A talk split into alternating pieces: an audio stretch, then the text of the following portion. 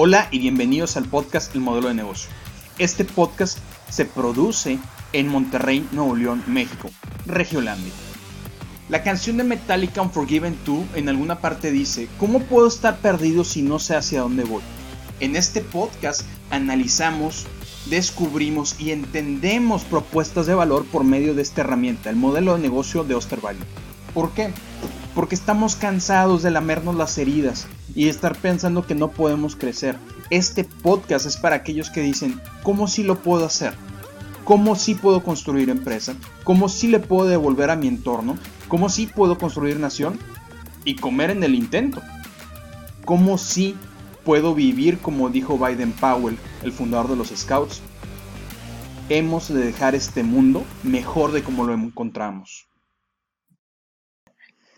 Bueno, mira, Yanni, eh, primero que nada te quiero agradecer mucho el tiempo que me regalas para este podcast, es algo muy especial para mí. Eh, el podcast, como te lo mencionaba en la invitación, tiene la intención de inspirar a, otras personas a, hacer negocio, ¿no?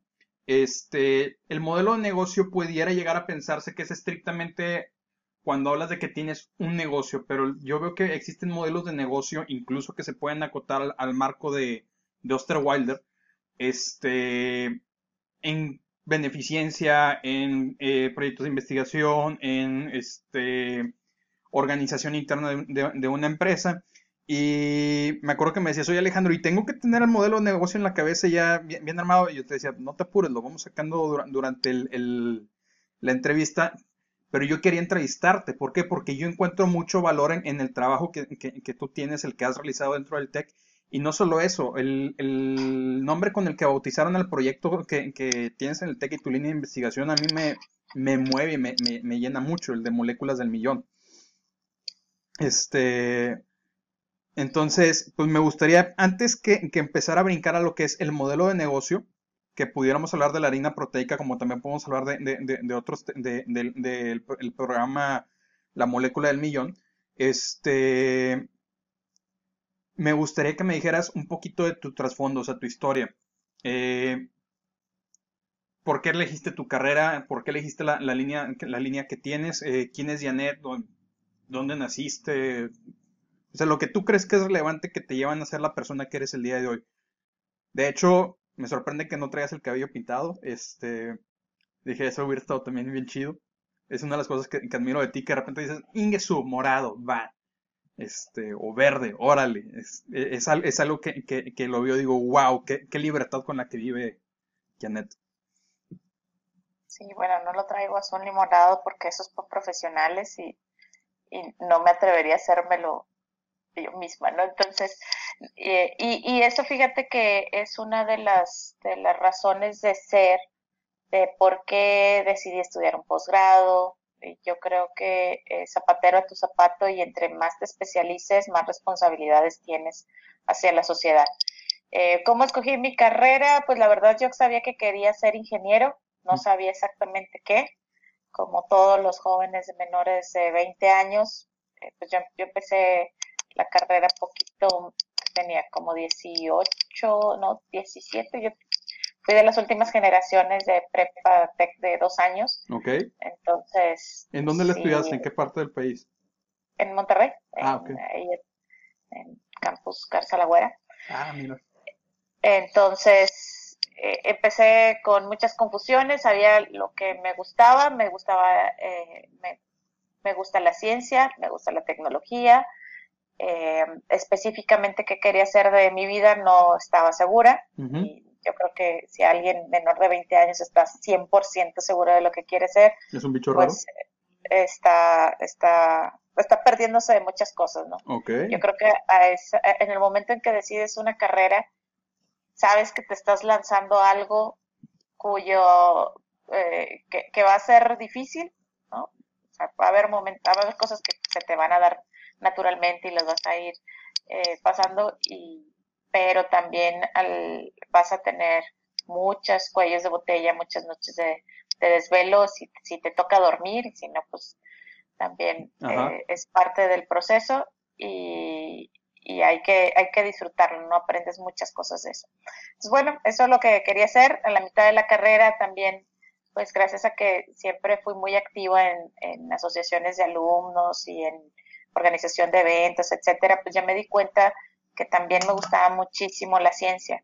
Okay. Eh, y ahí fue donde empecé a conjuntar mi formación, que es la parte de ingeniería de alimentos, con eh, ciencias de la salud.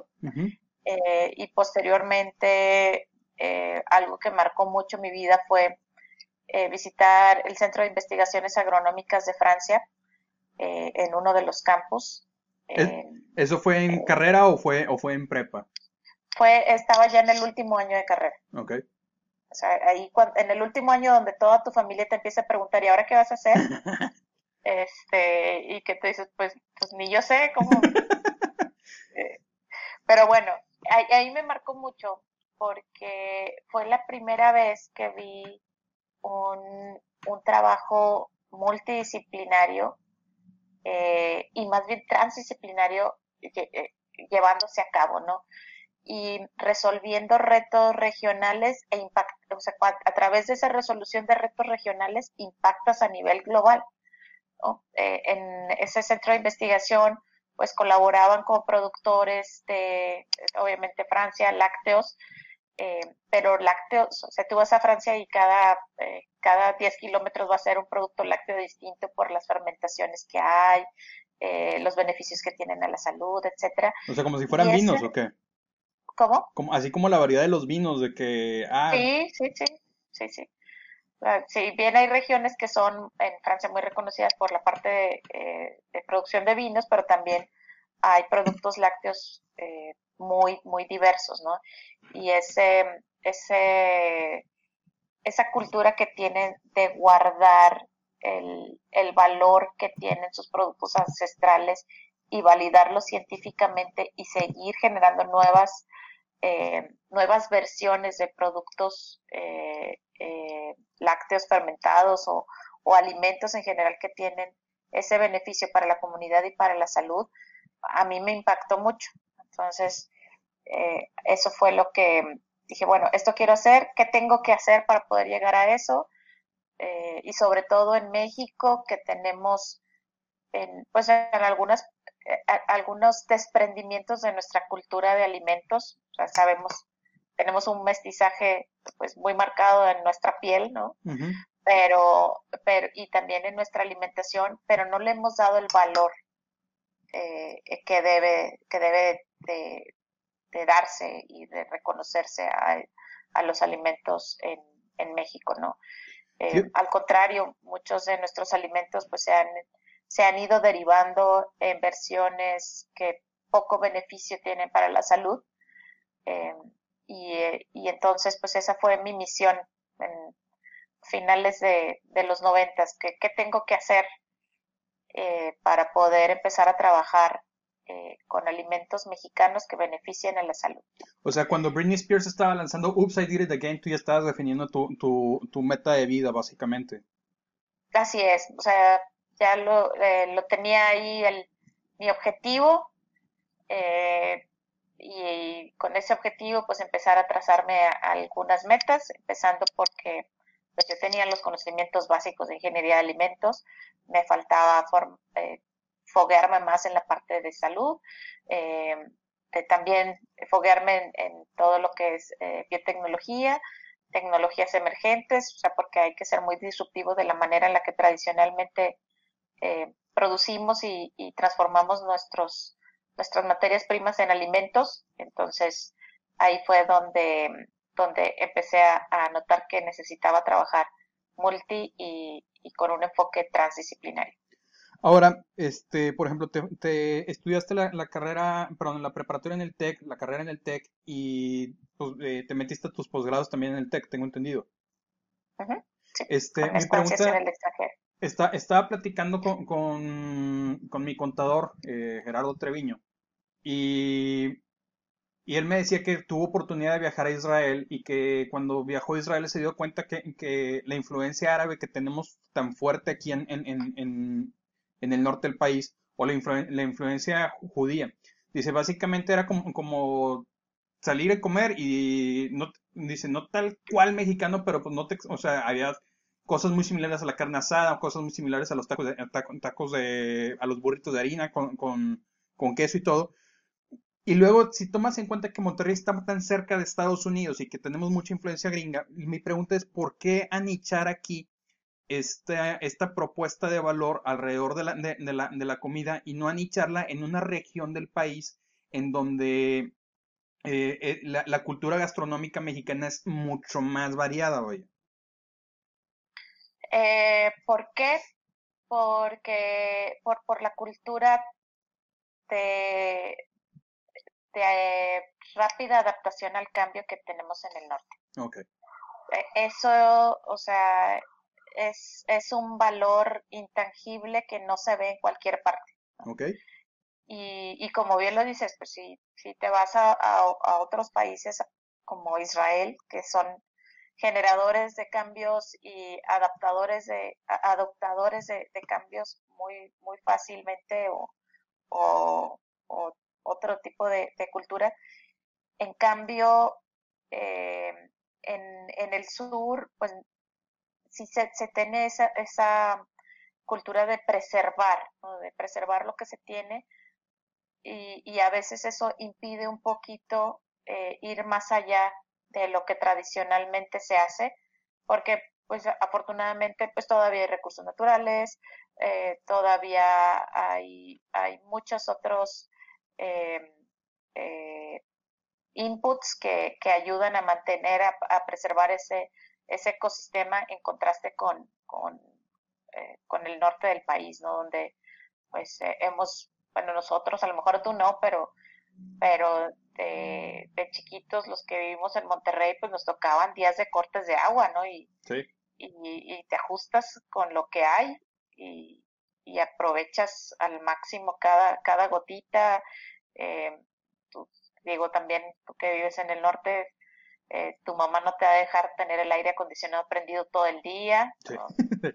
Eh, eh, oye, no, ya que te vayas a dormir y tantos minutos y cuentas cada watt y, cuentas el recibo eh, del gas igual, todo esto, todo está bien contabilizado porque lo tienes lo tienes restringido, tiene un costo muy alto de llevarlo hasta condiciones tan adversas como, como iniciamos la plática al, inicio, ¿no? Okay, Este, pero bueno, siempre, la, verdad es que también eh, tengo la fortuna de que, de que mi familia no es de Monterrey, entonces yo traigo un bagaje de, de mi papá es del estado de Morelos, entonces muchos de los veranos yo me la viví aquí en, en Cuernavaca. No, hombre, a ti qué te hace el calor y el frío. Y...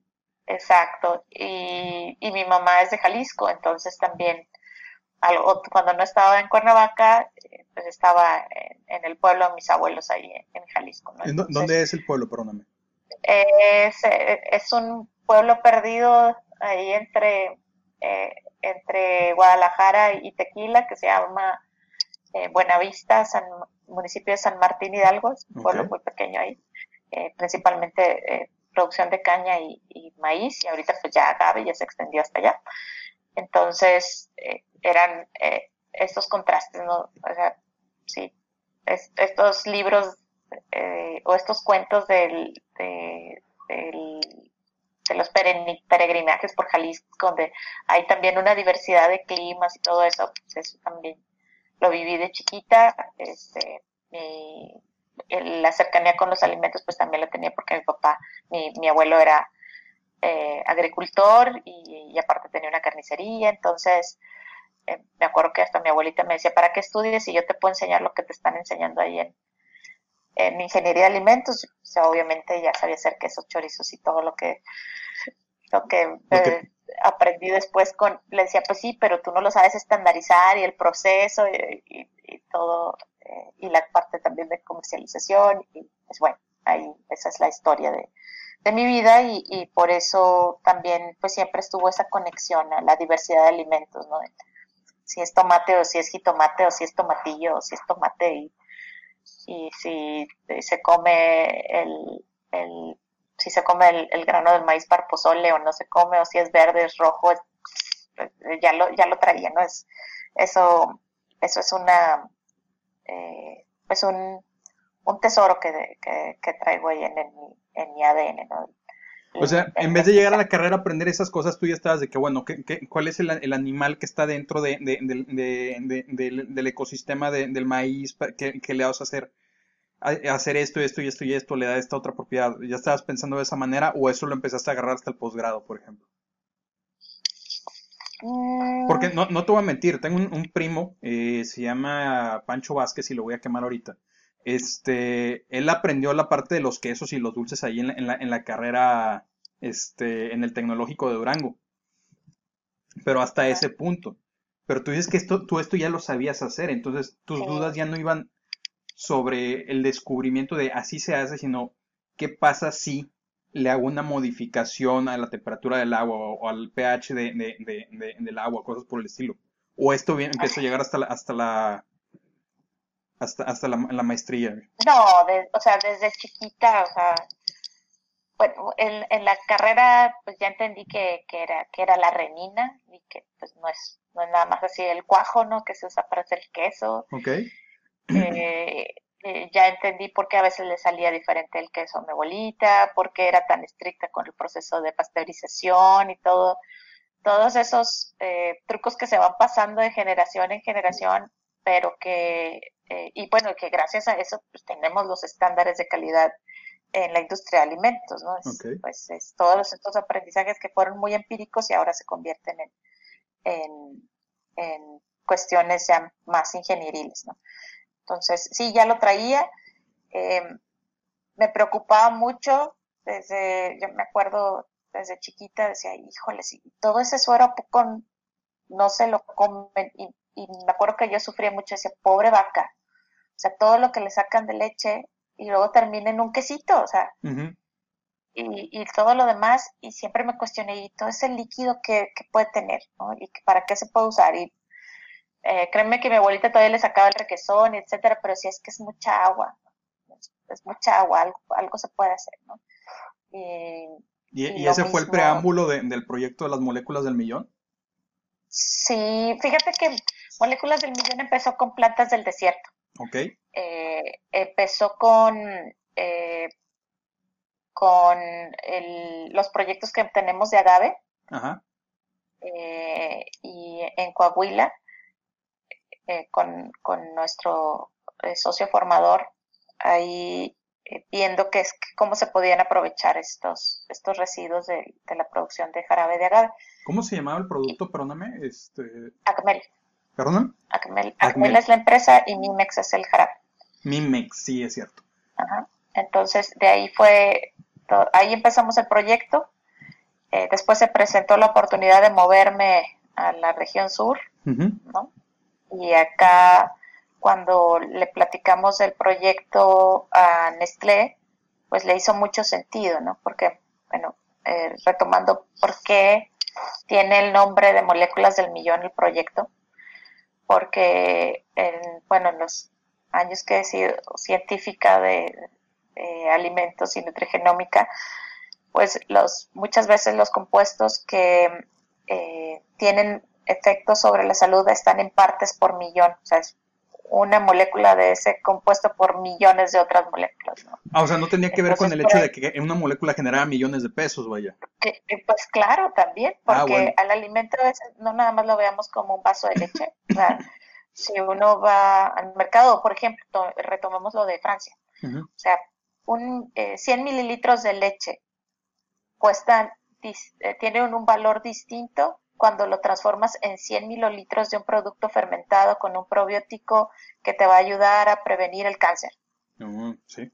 ¿Ok? Entonces, es una molécula súper chiquitita que va a hacer ese cambio, ¿no? O sea, sigue siendo, eh, eh, viene de los mismos bloques de construcción, pero transformados en algo con, con valor. Okay. ¿no? Y entonces tienes la molécula pequeña eh, o la molécula en pequeñas concentraciones y tienes la posibilidad de convertir un producto en algo que tenga mil veces su valor, ¿no?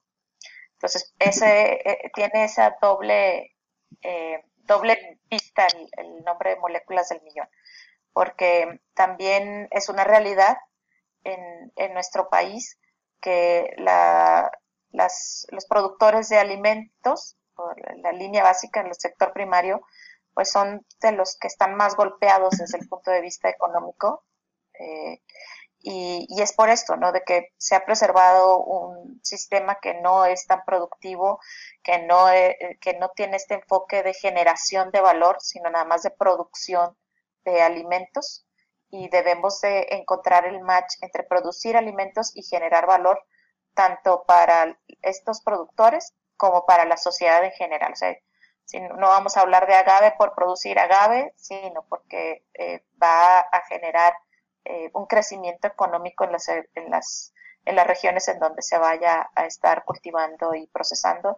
Y lo mismo para otros alimentos tradicionales en México, como el maíz, como el frijol, el, el nopal, ¿no? Es una tristeza ver las carreteras llenas de nopal y dices, y, o sea, el nopal no nada más sirve para la ensalada, ¿no? ¿Ah, Entonces, hay muchas otras cosas que se pueden hacer, ¿no? Entonces, por ese lado, eh, eh, está el, nombre de moléculas del millón y eso es lo que eh, platicamos en su momento con, con nuestro socio formador que, que hemos tenido aquí en, en la región sur.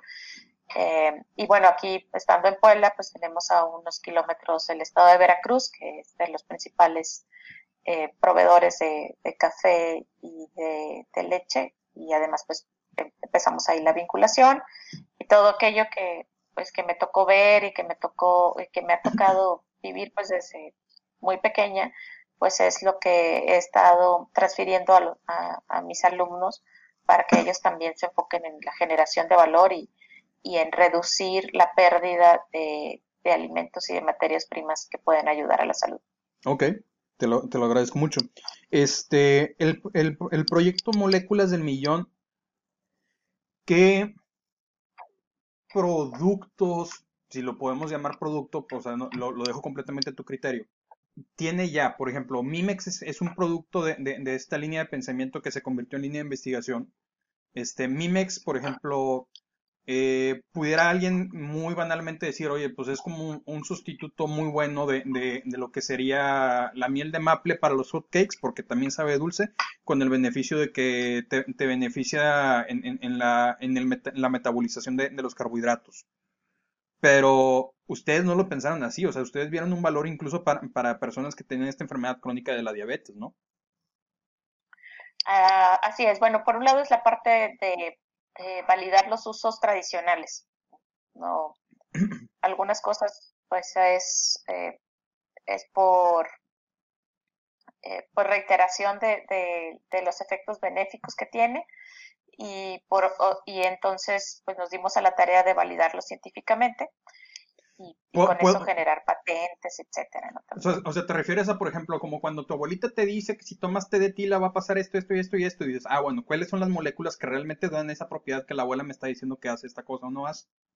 Exacto. O sea, porque, eh, por ejemplo, eh, el caso de Mimex empezó siendo eh, o, los primeros lotes que hacían en la empresa, bueno, antes de que fuera empresa, era porque el papá de, de, Albino eh, en ciertas temporadas preparaba este jarabe para dárselo a sus amigos más preciados.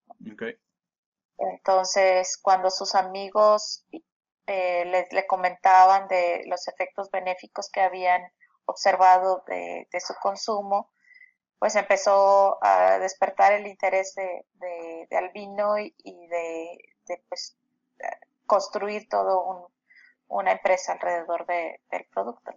Entonces ese, ese es un, un, ejemplo y ya y acercarse también a, al, al TEC, al Centro de, de Biotecnología, para apoyarse, ser el brazo de desarrollo científico de, de la empresa.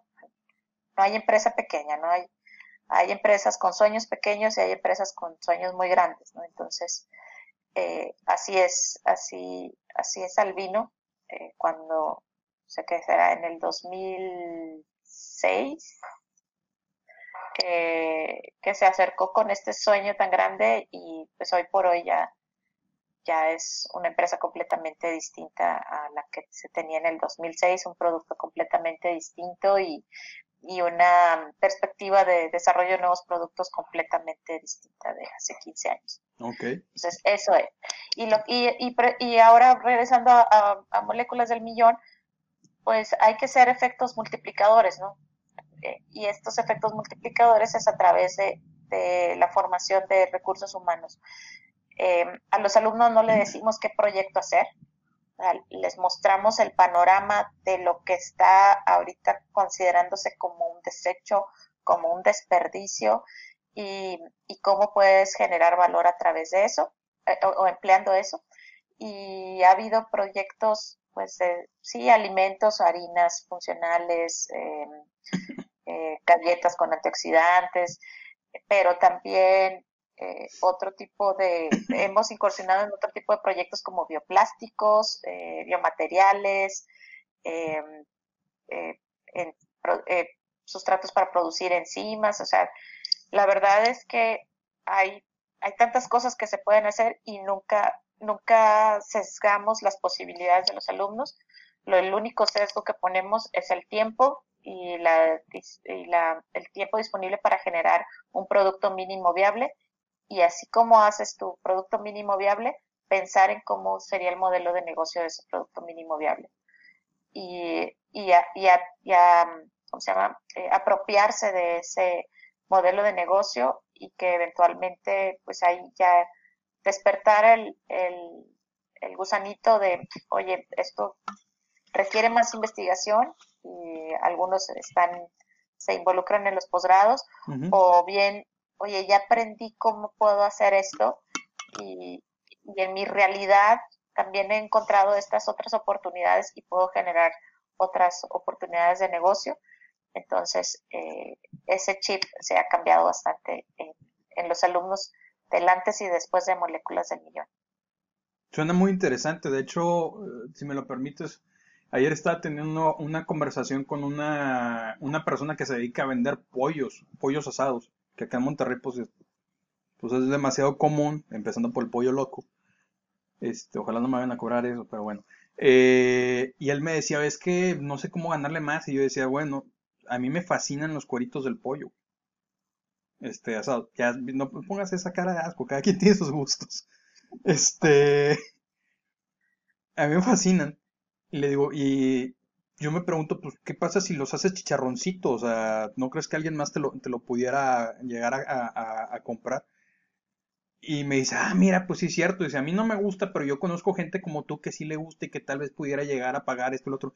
Le dije, es que ahí tienes, o sea, eso que tú estás considerando merma, si le sacas 50 centavos extra, o sea, le, eh, eh, aumentaste la rentabilidad de tu producto enormemente, ¿no? Pero eh, es como que estoy leyendo este libro de, Christopher Lockett que se llama Niche Down y mencionaba el caso de, un hindú en donde decía el problema con la basura es el concepto, cómo conceptualizamos la basura. El hecho de que una vez que lo pongo en el bote de basura o en, el sistema de, tratamiento de residuos, o sea, sale de mi cabeza y realmente lo único que quiero es sacarlo de mi operación. Sin embargo, si, eh, si, empiezo a tomar este enfoque como el que les dan ustedes a los alumnos de, moléculas del millón, encuentras que hay todavía muchas más eh, oportunidades más allá de solamente ponerlo en, un sistema de, disposición de, de, residuos, ¿no? Este, a mí me fascina esa parte de, ese proyecto que fueron, que fueron creando. Me gustaría, si me puedes mencionar los productos que han salido de moléculas del millón y luego pasar a agarrar el proyecto de moléculas del millón, pasarlo a través de lo que es el, marco de, de, Osterwalder del modelo de negocio. Y luego me gustaría hablar de el producto que, ustedes tienen con licenciamiento ahorita de, del TEC. No sé si tengas inconveniente en que, en que hablemos de, la harina proteica. Sí, adelante. Eh, bueno, moléculas, hace ratito dije pues, se han generado eh, bioplásticos, ¿no? Pero, pues, ¿plástico en qué lo usamos?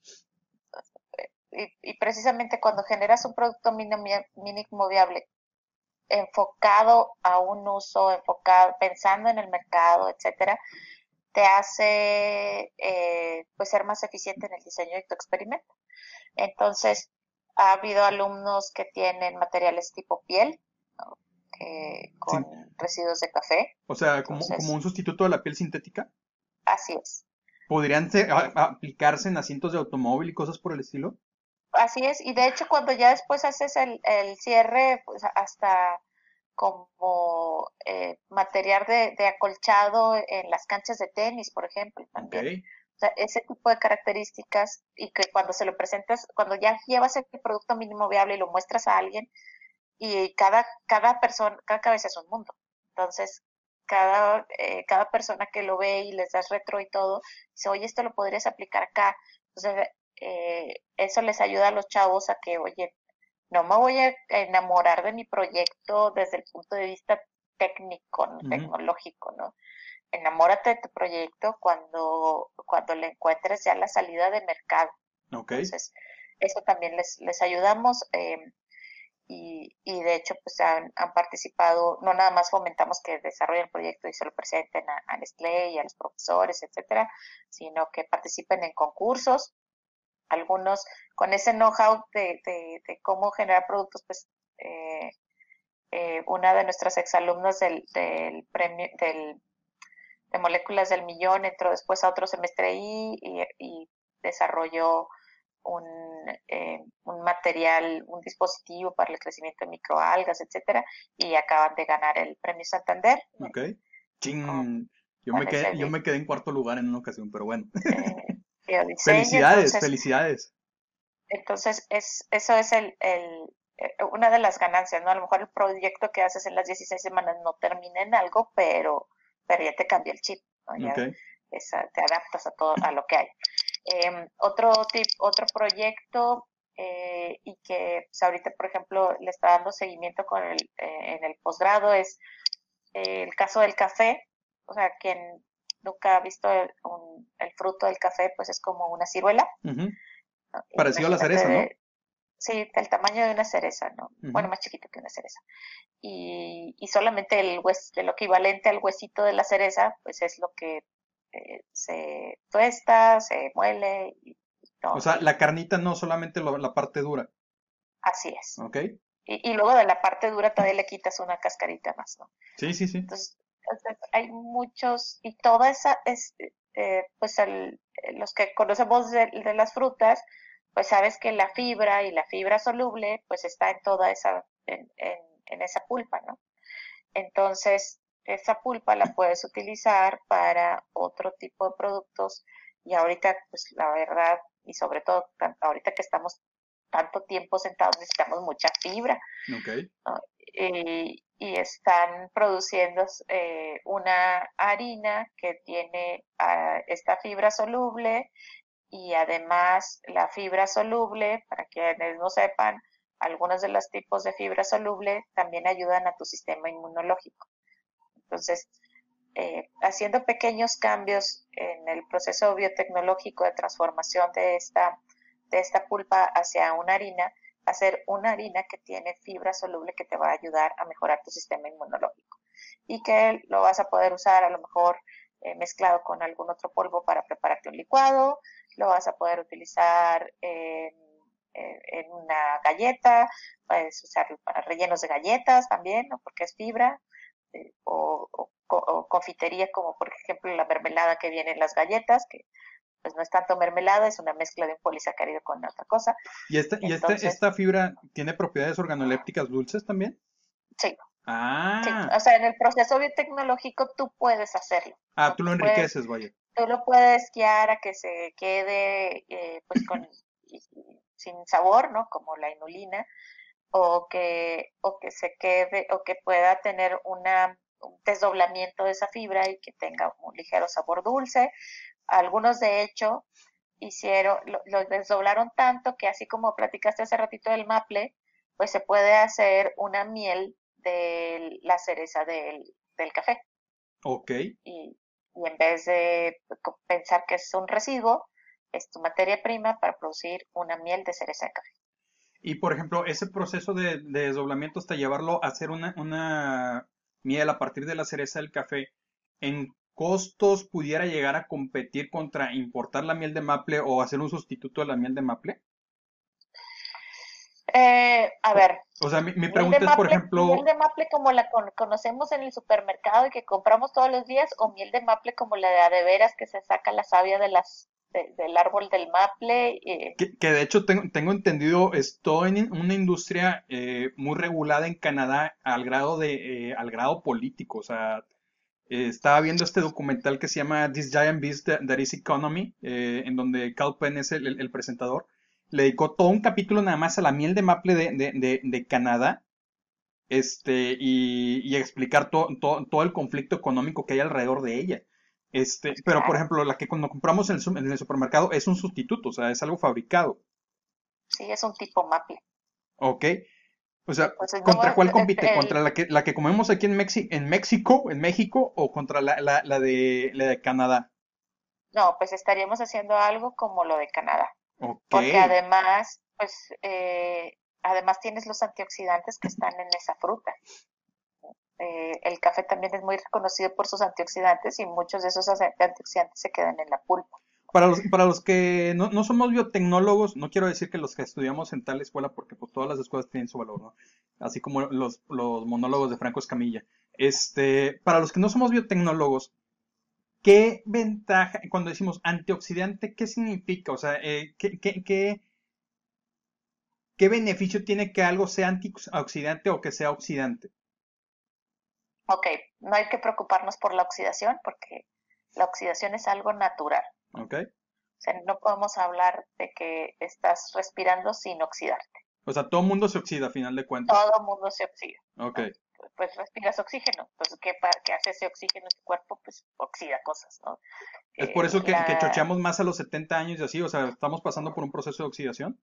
Exactamente. Entonces, un antioxidante lo que me ayuda es a preservarme joven y bello. Exactamente, tener un equilibrio entre que, bueno, sí, tenemos esta oxidación y es más, si estás estresado, respiras más rápido sin darte cuenta y te estás oxidando más rápidamente.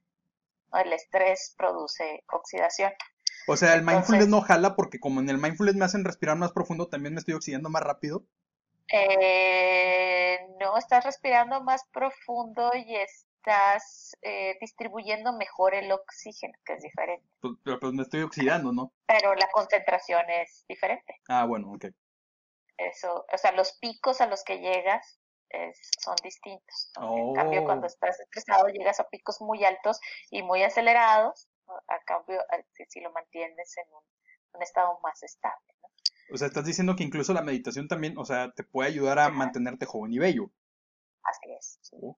Y con sustento científico, no, no fumadas, eh, y bueno, entonces, eh, naturalmente también nuestro cuerpo tiene la manera de producir sus propias eh, reacciones que contrarrestan la, la oxidación. ¿Y, y, esta, y este jarabe te ayuda a, potencializar esos procesos o qué onda? Así es, o sea, y entonces cuando consumes alimentos saludables, pues estás consumiendo antioxidantes y también estás consumiendo algunos compuestos que promueven que tengas mayor producción de antioxidantes naturales en tu cuerpo. Porque o tus sistemas de protección contra la oxidación funcionen mejor. Okay. Entonces, eso eso es, esa es la importancia de comer saludable, ¿no? si le metes mucha grasa, mucho, la grasa produce mucho más radicales libres que, la fibra, ¿no? Entonces, eso eh, también es. Nuevamente, para los que no somos biotecnólogos, un radical libre, ¿qué, qué, qué, riesgo implica, vaya? Ok, un, eh, cuando estás, cuando algo se está oxidando, se producen muchas eh, diversidad de moléculas, ¿no? Una, así como su nombre lo dice, radical libre, pues es un es una molécula, exactamente. Una molécula locada. Que, está súper excitada y que eh, cuando entra en contacto con otras moléculas, lo, lo que hace es también pues romper esa estabilidad que tienen las otras moléculas y promover su oxidación oh. y, y, su y daño. ¿no? Por ejemplo, este si si tú mezclas un aceite viejito con un aceite de cocina, es un ejemplo muy clásico, aceite eh, que ya tiene mucho tiempo almacenado con un aceite nuevo, te va a durar menos porque los radicales libres que estaban en el aceite viejito se los estás poniendo al nuevo y se va a oxidar más rápido. te voy a grabar, bueno, ya te estoy grabando, pero esa parte la voy a poner en, así en, en repetición varias veces. Porque mi esposa y mi suegra les gusta estar quitándole el aceite al sartén, ponerlo en una vasijita y luego volverlo a utilizar hasta que desaparece el aceite de la vasijita. Pero la bronca es que ese aceite nunca desaparece porque siempre le agregan aceite nuevo. O sea, en realidad le estamos partiendo en la madre de la salud, ¿verdad? Sí. Amor, con sustento científico, ¿eh? Para que veas. Gracias, Janet. Gracias. Me acabas de dar una. Este. Bueno. entonces eso es un radical libre. ¿eh? Así como la, imagen que hiciste de. ¡Ah! ¿Así? Sí, e, eso imagínate una molécula que se topa con tu ADN y anda toda loca y, pues, empieza a romperlo, empieza a cambiar las, los, del lugar a, a, las bases nitrogenadas, o sea, empieza a hacer modificaciones y a lo mejor cuando estamos jóvenes no lo, no lo notamos tanto porque, bueno, cuando estamos, cuando están jóvenes. Eh, no se nota tanto porque pues tienes estos mecanismos que previenen la, la, oxidación que está funcionando adecuadamente, pero pues poco a poco se van desgastando y eventualmente pues ya se generan estos acumulados de, de daños a tu, a tu material genético, a tu, a tu grasa, a tu piel, a, a todo, ¿no? Entonces, eso es la ventaja de consumir antioxidantes. O sea, si dijiste material genético y partiendo de que el cáncer es una, una malformación del, de, del, núcleo, del núcleo de la célula en su ADN, significa que también pueden ser, un antioxidante es un, eh, puede prevenir cáncer. Sí. Ok. Ahora, mi siguiente pregunta es, ¿está la miel de maple? ¿Tiene alguna de estas, estas propiedades? La miel de maple. Y luego está la, miel, a partir. De, verdad, ¿verdad? La, Ajá, la de verdad, no, no, pues la de. Imagínate cómo le hace, eh, así como nosotros nos oxidamos, pues también los, todos los seres vivos tienen reacciones de oxidación. Entonces, ¿cómo le hace un, una planta que no puede moverse? pues también tiene, eh, produce sus antioxidantes. Entonces, ah. imagínate ese árbol que tiene años ahí que está resistiendo al, las diferentes estaciones, etcétera, eh, pues no es nada más agüita con azúcar lo que pasa por sus eh, eh, por sus ramas, ¿no? Sino que contiene estos compuestos fitoquímicos que funcionan también como antioxidantes para preservar la vida en, en su en, en, el ser del árbol, ¿no? Ok.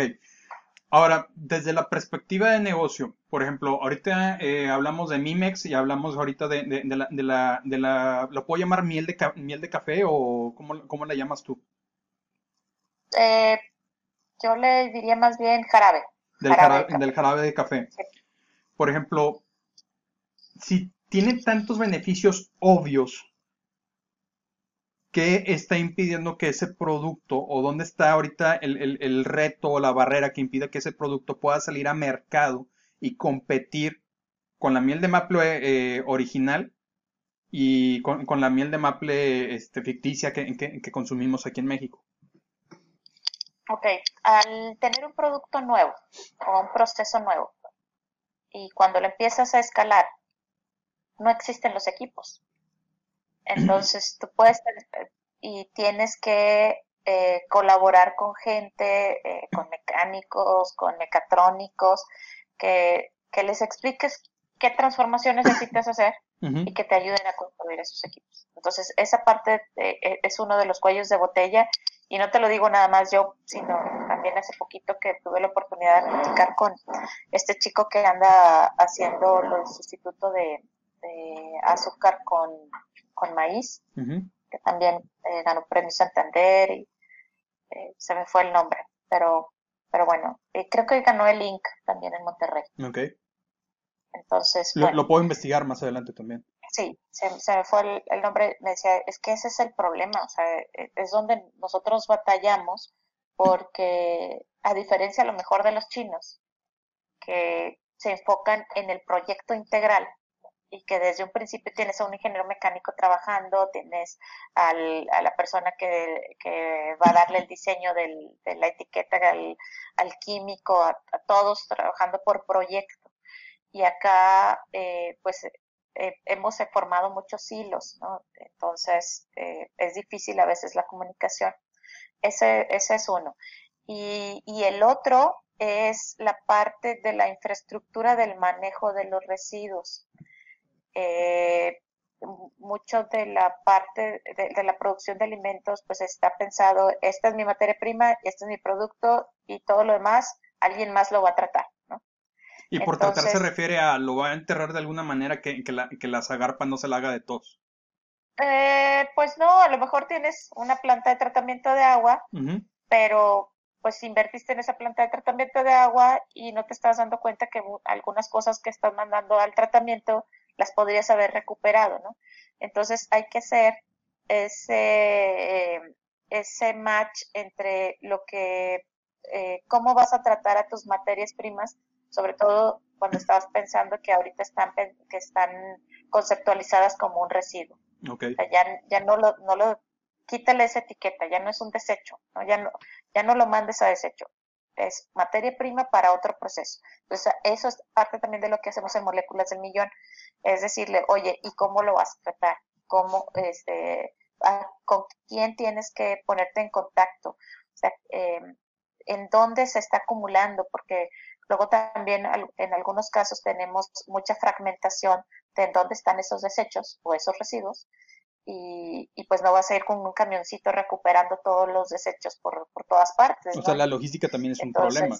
Exacto. Entonces, esos son los dos principales cuellos de botella. La logística derivada de la fragmentación de, de la producción de alimentos en México. Y segundo, la, la parte de eh, diseño y construcción de equipos. Y, el, y bueno, yo diría el tercero es que eh, eh, uno de, mis sueños es que en algún momento se pudieran tener estos parques tecnológicos, eh, pero modularizados para que alguien, pues, todos estos chavos llegaran con sus ideas y, oye, necesito este, secar, necesito este, triturar y, puedas tener los, eh, los equipos no como una planta piloto para un producto, sino pensar en modularizar y, oye, yo voy a estar ocupando este módulo por cierto tiempo y, y al lado lo van a utilizar para otra cosa. Entonces, eso, eso, eso sería como que mi sueño, ¿no? Como, lo que vimos en la Universidad de Purdue.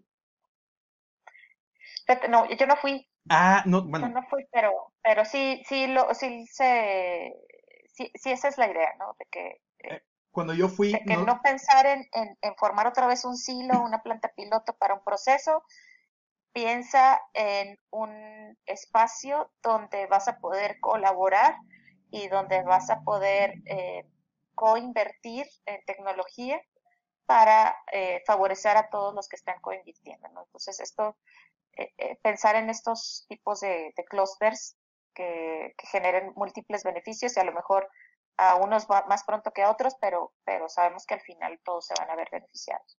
Al margen de la conversación, me permito ah, agregar una idea que se me ocurrió, y no sé si, si tú le, veas lógica o no. Cuando fui a la, Universidad de Purdue, este, digo, fui de visita y fui tres días. Algún día me, me podría gustar decir que es algo con algo de ahí, de perdí una certificación en administración financiera o algo, ¿no? Pero, este, tenían estos centros, por ejemplo, le acaban de meter 50 millones de dólares al centro de, nanotecnología y lo que me decían es que tenían los equipos de los procesos más comunes y tantito más en, el, en el campo de la nanotecnología. Y que lo que hacían es que ¿Quieres usarlo? No hay problema. Primero tienes que pasar por este, eh, este sistema de aprendizaje en donde te puedas certificar de que lo sabes eh, utilizar y luego simplemente vas y, separas horas de uso en el equipo para poder, correr tus, experimentos. ¿Algo así? Sí, sí. Yo decía... Pues de hecho, si ¿Mm? te fijas, en, particular, el Centro de Biotecnología en, el TEC en Monterrey, así es. Ah, no sabía. O sea, está todo un espacio abierto y, y eso eh, genera ideas distintas, em, eh, eh, también contribuciones, este, colaboraciones que cuando tienes espacios cerrados no se dan.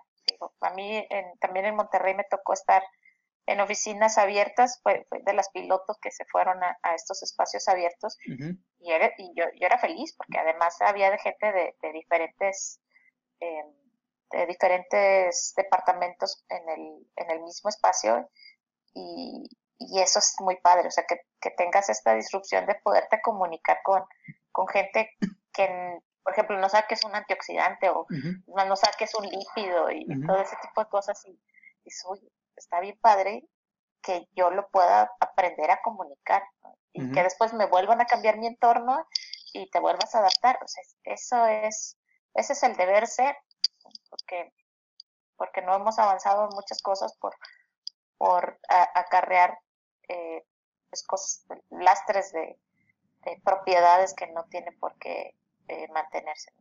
Fíjate que yo estaba pensando que el problema con el PIT, el Parque de Innovación eh, Tecnológica que tenemos acá en Nuevo León, es que es mucho terreno y están todos muy separados. Y estaba pensando que lo que deberían de tener es una cafetería central en donde todos los servicios, o sea, se le diera servicio de comida a todos los que están dentro del PIT y que estuvieran como que con pantallas exponiendo lo que está trabajando en cada, institución para que luego empiece a ver, empiece a ver como que comunicación en la barra de, de, de, donde te está sirviendo la, la, la, comida. Este, o sea, que sí o sí tengas que hablar con alguien de, de no sé, de la empresa de, de eléctrico que está allá. Sí o sí tengas que hablar con alguien de la incubadora de nano, que sí o sí tengas que hablar con alguien del TEC y así consecutivamente, para poder estar eh, fermentando, por decirlo de alguna manera, es, esta interdisciplinaridad. ¿Lo dije bien? Está muy larga la palabra. Sí, sí, sí. sí, sí, Ok. Ahora, entonces, voy a tratar de aterrizar los moléculas del millón en, el modelo de negocio de Astrobilder. Y lo primero, lo primero es eh, la propuesta de valor. Osterwalder, normalmente te dice, vete primero por el segmento de mercado, pero ahorita creo que ustedes empezaron por la propuesta de valor y es básicamente es lo que se considera desecho, quitarnos en la mente que se llama desecho para, para, pasarlo a convertir en materia prima. El segmento de mercado... ¿Mande? Sí, ese es el primer paso. El, segmento de mercado es básicamente cualquier productor de, de alimentos, en este caso de México, este, que tiene desechos y que tiene un sueño grande de poder este, funcionalizar sus alimentos a, convertirlo en algo más que solo pan o solo leche o solo queso, por decir algo, este, o incluso los de, lo, perdón, la materia prima resultante del, del, primer proceso. ¿Cómo encuentran, y con esto definimos lo que serían los canales, cómo, cómo se topa tu investigación o tu capacidad de investigación con, con, lo que sería este, este segmento de mercado? O sea, ¿en, qué foros se encuentran o, o, o, se conocen? Eh, bueno, uno, eh, tenemos retroalimentación por parte de Nestlé y no nada más con la gente que está en, en, la, en la, producción de, de café o de leche, sino que ya pues viendo los resultados que hemos tenido también con gente de mercadotecnia y de desarrollo de nuevos productos. Entonces, pues esa experiencia que tienen, pues ayuda mucho a, los chavos a cambiar. Pero, o sea, ¿fuiste y tocaste la puerta en Nestlé? El proyecto no es ni del, ni del productor de café, ni del productor de leche, eh, ni de Nestlé. El proyecto es de los chavos. Ok. Entonces, eh, el, los chavos pueden eh, pensar en, su modelo de negocio, en tener socios como socio clave a algún productor de, café o, de leche. Y, en ese modelo, pues pensar en que este desecho no va a ser gratis. Y ahí es donde e, e, es el primer encuentro con la realidad, cuando eh, a veces se, se salta el, el, eh, el hecho de que bueno, y dicen, pues es que ahorita es un desecho, no, no me va a costar. Claro que no. O sea, eventualmente tú vas a ser una empresa independiente de quien la, esté generando ese desecho y le vas a tener que pagar algo a ellos. Entonces, esa primera comunicación le sirve mucho a, los chavos para, para pensar en, oye, no puedo hacer cualquier cosa que nada más vaya a convertir de dos pesos a tres pesos, ¿no? Tengo que hacer algo de dos pesos a diez pesos mínimo para que me salgan los costos, porque sí es un desecho, pero eventualmente se lo va a tener que pagar. Y segundo, en, eh, trabajamos con, la, con el Instituto de Emprendimiento aquí en, en Campus Puebla y eso también ayuda mucho porque casi siempre a la par de que tenemos el semestre de moléculas de millón en, el, en la escuela de negocios, tienen eh, el semestre I de emprendimiento.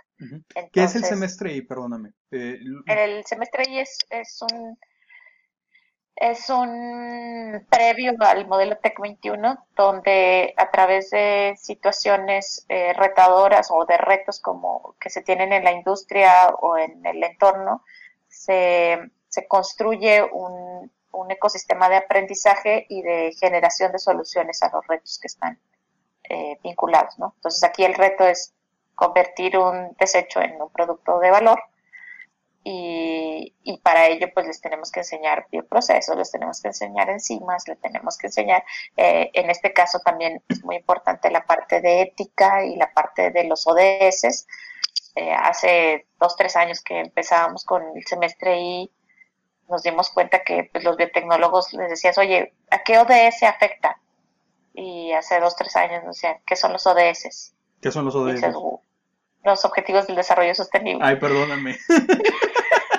Entonces, dices, oye, las Naciones Unidas desgarrándose las vestiduras por tener los 17 Objetivos del Desarrollo Sostenible para el 2030. Ok. Y nosotros formando a biotecnólogos, que la biotecnología tiene todas las herramientas para poder este, lograr los objetivos del desarrollo sostenible y no sabían que eran los ODS si era así como que muy, muy este, pues muy impactante para nosotros. Entonces también esa parte de la, de la ética, de... Me imagino que hay un sitio web donde están todos los ODS, ¿verdad? ¿Dónde? Me imagino que hay una página donde están todos los ODS. Sí, en la de la 1. Ok, lo voy a buscar y lo voy a poner en, las ligas del capítulo por si alguien quiere meterse a leer. Este, y... Como, este que se le quite tantito lo bruto como se me acaba de quitar a mí. sí, pues es todo, pues las Naciones Unidas y pues todos los países que están en las Naciones Unidas tienen ese compromiso hasta el 2030 y, y pues no, si, si no, si no, si no, ni siquiera los conocemos, pues no lo vamos a lograr, ¿verdad? Sí, sí, sí, Como dice la, la este canción de Metallica, eh, de Unforgiven 2, decía, ¿cómo puedo estar perdido si no sé hacia dónde voy? Exacto. Entonces, eh, eh, eh, eso de los ODS ya, al menos ya hemos formado varias generaciones de que ya saben que son los ODS y, es muy importante también porque, de hecho, muchos de los financiamientos que están viniendo para proyectos de investigación a nivel internacional tienen que estar alineados a los ODS. Entonces, también eso les hacemos hincapié a los chavos, oye, chécate las convocatorias que hay a nivel este, pues, nacional y, sobre todo a nivel internacional. O sea, el, el hot price está relacionado con, los ODS. Okay. Este que se ganaron los chavos de, Ciudad de México con, su propuesta de negocio con, la gente de Chiapas, etcétera. ¿Y qué es el hot price, perdón? ¿El hot price? Ah, sí, sí, ¿qué es eso? Ah, es un, es una, es, es un un premio que sale cada año. Son varios empresarios eh, eh, norteamericanos que se unieron para, hacer este premio y que está relacionado con los objetivos del desarrollo sostenible. Entonces, cada año es un reto diferente con los objetivos del desarrollo sostenible, eh, empleo justo, este, uso sostenible del agua, pues de la parte de uso del suelo, em, igualdad de género, o sea, todo, cada año sale un reto distinto y, y eso, eh, y eso se concursan varios alumnos a través de, de, esta, de este premio y, y, es una competencia internacional. Ok, ahí, eso, ahí son los fogueos, ¿no? Y ahí es donde vemos, oye, ¿sabes? Inclusive, como, dices, el, el, modelo de negocio puede ser, sí, tengo un producto que voy a comercializar y que me va a, hacer, a construir mi empresa, pero también puedo tener eh, eh, proyectos que son autofinanciables gracias a todos estos eh, fuentes de financiamiento externas que, que, si tú estás comprometido a apoyar al desarrollo sostenible, pues y, te gusta y, lo sabes hacer y generas valor con eso, pues a lo mejor no tienes un producto comercializado no tienes una marca o no tienes una, una empresa fija, pero como, como empresa o como, como emprendedor te estás convirtiendo en alguien que ejecuta para, para mejorar al, al medio ambiente. Ok, ok. Eso suena interesante, o sea, ya no es estrictamente por la rentabilidad de la empresa, lo cual también es importante para poder eh, subsistir en, en, el tiempo, pero es también eh, empresa con causa, por decirlo de alguna manera. Exactamente, así es. Sí, sí, de hecho, pues también está, se les dan horas de servicio social comunitario, este, pues tenemos muchas chicas que han hecho algunas propuestas de, valor para, para mejorar las condiciones de vida de las mujeres en las áreas rurales. Entonces, está, está padre. hay mucha tela de donde cortar.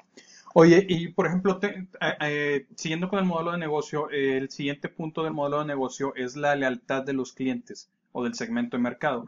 Si el segmento de mercado son empresas que, que, están buscando eh, o que se ven beneficiadas, mejor dicho, de, la propuesta de valor de moléculas del millón, ¿cómo mantienes la relación más allá de un solo proyecto? O sea, ¿cómo, cómo, cómo le haces para que no sean de que, ah, sí, me hicieron esta investigación, adiós tech, que te vaya muy bien, o adiós alumno del tech, que te vaya muy bien, y que y cada quien por su casa. O sea, ¿cómo le haces para poder seguir trabajando con ellos? Mira, eh, Nestlé es una empresa socialmente responsable. Ok. Y, a nivel internacional, pues ha, tenido muchas eh, estrategias para, para fomentar el desarrollo sostenible, ¿no? y, tan, y de entrada, eh, de hecho, la primera comunicación que tuvimos con ellos fue porque con el TEC han trabajado algo que se llama Escuela Nestlé. Okay. Eh, eh, este, cambiar este chip de, que, que, no nada más es la producción, es también tomar en consideración el manejo de inventarios, el manejo de materias primas, costos, etcétera.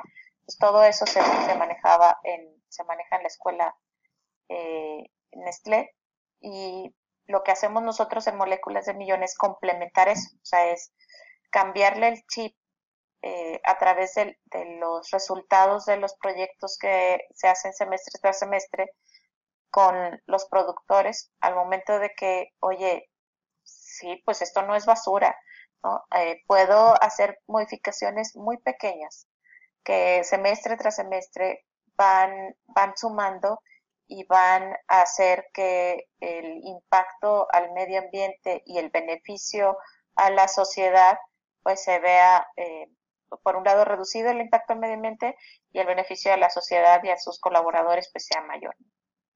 Okay. Entonces, ese, eso es lo que nos ha permitido estar semestre tras semestre. O sea, no, no hay un proyecto que, que se haya transferido per se a, al a Nestlé o a alguno de los productores, sino eh, es una cultura que se ha ido transformando semestre tras semestre. Ok. El siguiente punto del modelo de negocio de, Osterwalder eh, es el, tema de recursos clave, o sea, el hardware que si no, que, si no está presente no se puede entregar esta, esta propuesta de valor. ¿Qué consideras que es eh, un recurso clave de este tipo de proyectos o de, este modelo de negocio? eh, bueno, de este tipo de proyectos es, eh, es la, la, la, la el conocimiento, o sea, el, ya no, porque igual que, que, que muchos llegan y voy a hacer un antioxidante, a ver, ¿qué antioxidante, no? ¿Y para qué? O sea, lo vas a poner en agua, lo vas a poner en aceite, lo vas a poner en qué. todo ese conocimiento que aportamos los profesores que colaboramos en el semestre I eh, eh, es, es, el, es clave. Y segundo, el, el espíritu del alumno, el, el, interés genuino que tienen por transformar al, a un residuo, ¿no? y de dejar de pensar en desechos. Eso, eso también pues los hace que estén, cuando estaba en el laboratorio, pues estuvieran horas en el laboratorio y teníamos que, que casi creo que cerrarles el, laboratorio para que eh, terminaran las actividades. El año pasado que nos fuimos a, la parte digital, eh, pues transformaron sus casas en, laboratorios y ahí nos dimos cuenta de lo que siempre habíamos insistido en los chavos, no, porque luego decían, no, es que esto no lo pude hacer porque no tengo el equipo. Es la creatividad que tienes para lograr el, objetivo. y es pedirle, y, es el chavo, dice, pues, pues le pedí un colador a mi mamá y, y, luego lo, hoy salió el sol y medí la temperatura con el termómetro que tenía mi mamá en la cocina y vas armando. Entonces es creatividad, es resiliencia, es es pensamiento científico, los tres pilares de, esta propuesta de valor.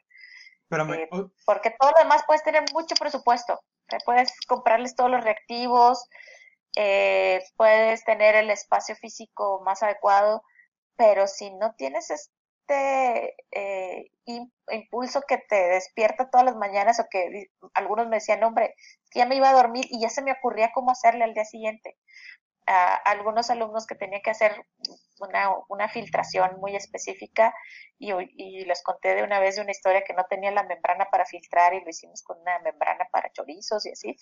Dice, ay, pues le hablé a un primo que tiene una carnicería y me dio las tripas de la res y lo filtré y, y sí funcionó. Entonces, e, eso, de contarles tus historias de, de, de, de cómo adaptarlo lo mínimo, o sea, eso eso también eh, ayuda mucho, ¿no? Y, les cambia el chip. No, no, no sabes la, la, la, alegría que me va a escuchar eso porque estaba leyendo a Peter Thiel en el libro From Zero to, to, to, to One, eh, From Zero to One o From Zero to Hero, este, y decía que normalmente las tecnologías alrededor de procesos químicos o biotecnólogos eran difícilmente más, o sea, se, se escalaban mucho más difícil que las que tenían que ver con electrónica o tecnologías de la información por el simple hecho que tecnologías de la información o electrónica, pues haces un proto y lo echas a andar eh, o programas algo y empiezas a pilotear, pero acá tienes que echar a perder materia prima, tienes que tener ciertos equipos y es, estás diciendo que como, como la pandemia les provocó no poder tener acceso a lo que ellos consideran alta tecnología, tuvieron que empezar a buscar sustitutos de, de esa tecnología y sigan avanzando con la investigación. Así es.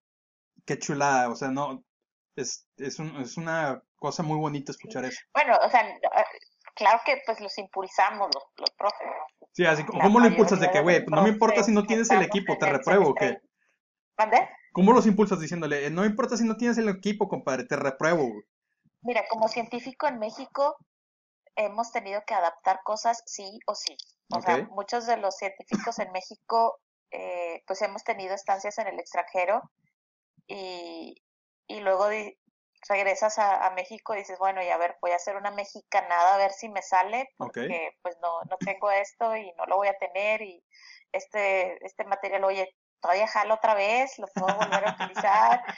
Eh, entonces, todas, todos pues, los, de hecho, casi siempre hemos sido puras mujeres en el semestre y todas tenemos nuestras historias de mexicanadas en la ciencia y en la tecnología, ¿no? Así como te conté ahorita la de la membrana choricera, pues otros han hecho sus, sus filtros en, pipetas usadas y entonces todo eso se, lo, se los contamos a los chavos y sobre todo cuando andan con la capa caída es que eso no lo tenemos, eso no lo va a poder hacer y a ver, entiende el principio, y ve a tu alrededor que puedes adaptar. Y, y ya, pues sí, ya hice esto. entonces, e, eso, eso nos pasó el año pasado con la pandemia. Y, nosotros como siempre semestre tras semestre decíamos, es que piensa que cuando esto lo vas a explicar al productor, no le puedes decir que usaste una ultrafiltración, o sea, piensa en lo más básico. Y, y, por primera vez lo logramos y fue porque no estaban en los laboratorios. Ok. ya lo te explicas con lo que hay. O sea, de, la adversidad salieron, crecieron más, vaya. Qué padre. qué... Oye. Me, me, híjole, me gustaría entrevistarte más a fondo para ese tema, este, eh, para, para mi blog, porque, este, hay un dicho que sale en la, en la película esta de Un milagro para Lorenzo, no sé si lo has visto. Sí. Bueno, sí, pues desde tu área, que ya sí no, ¿verdad? Este, la, el, la, la, primer, el, la primer cita que ponen al inicio de la película que decía, eh, la, el sentido de la vida está, en la, está en, en, la lucha o la batalla. La victoria, en las, eh, en, la victoria o la derrota en manos de Dios. Entonces tenemos que disfrutar la batalla o la lucha, vaya. Y eso para mí es un llamado de que, oye, se, se, no sé, soy vendedor de business to business. No, hay, no están las industrias abiertas, pero hay gente con necesidades que puedo salir a vender. Entonces ustedes, desde que yo soy científico y no tengo los laboratorios, es si entiendo el principio eh, físico que necesito que se replique, entonces puedo encontrar un gizmo o un, aparato o una cosa dentro de mi casa que me pueda entregar lo más cercano a ese principio científico. Ah, es, es, una chulada historia, me, me, me, me fascina, eh, Janet, en serio. Ahora, siguiente punto del modelo de Osterweiler, eh, actividades clave. Ahorita nos estabas diciendo que los recursos, pero actividades que, por ejemplo, tú tienes que, eh, como líder de, este proyecto, eh, que luego me gustaría saber si eres líder único, si tienes, compartes liderazgo con otras personas, este, ¿qué actividades no puedes dejar de hacer para que el proyecto siga avanzando? Planear. O sea, primero escribirlo en papel y, plantear diferentes escenarios. O sea, escenario, eh, o sea, yo siempre les pido, tanto a los chicos de moléculas del millón como a mis alumnos de posgrado, es, haz un mapa que te ayude a organizar eh, tus actividades y tener eh, actividades que puedas hacer en paralelo y, momentos de toma de decisión. Siempre, siempre, siempre hay, eh, hay momentos de toma, hay, hay, que revisar los datos, porque luego, si dejas a un alumno eh, eh, trabajando en el laboratorio, puede pasarse horas y, podía haber tomado una decisión tres días antes y evitarse el trabajo de, de, mucho, de mucho tiempo. Entonces, Momentos clave de toma de decisión, eso es importante, o sea, planear, pero en la planeación incluir eh, momentos de reflexión. Eh, y momentos de reflexión con expertos y con gente que no tiene nada que ver con el proyecto. Como yo. Para, eh, para que diga, oye, podías haberlo hecho de otra manera, o, o por qué lo estás haciendo. Entonces, esos momentos de reflexión los tenemos primero eh, in-house con los profesores y con los alumnos y después con los productores o con Nestlé o con el Instituto de Emprendimiento, o sea, para que eh, se tengan diferentes perspectivas. Eh, eso también es bien importante, que no, no te enfrasques en tu proyecto, no te enfrasques, porque luego también, o, y no te enfrasques con quien te está dando retroalimentación. Eh, eh, otra de las cosas que, aprendí desde, pues, de, del Invatec, ¿te acuerdas? Es que con cada persona que le cuentes tu proyecto, te va, te va a dar un input distinto. No, no lo cuentes nada más porque lo tienes que contar. Eh, cuéntalo porque eh, esa persona ha vivido cosas distintas y muy probablemente te va a dar una idea que complemente a, lo que tú, tú, venías planeando y entonces vas a tenerte que ajustar. El, proyecto no, la que planeas no es de aquí a acá. El camino no es, no es, no sabes si va a ser recto, si va a ser ondulado, si va a ser como, no, tienes idea. Hay un, hay un dicho que dice, este, y lo vi en la película de Garras con Michael Douglas, este, y ¿cómo se llamaba el, el niño bonito? Este, Val Kilmer eh, decía Michael Douglas Tom, eh, que entre boxeadores se decía que todo mundo tiene un plan hasta que recibe el primer fregazo. Este... Entonces hay que dar los fregazos antes. Ah, ok. Yo, estoy...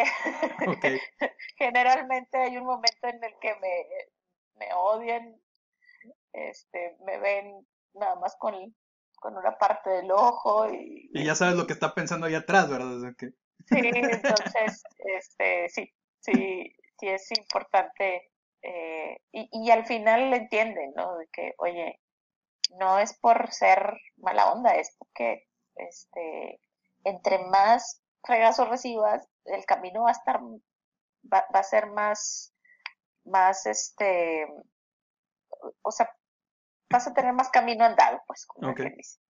Eso. Como, dice el dicho, arriba somos en el camino andamos. Que, eh, tengo que eh, terminar la, la sesión porque tengo otra cita a las seis. Perdóname, sí. Ah.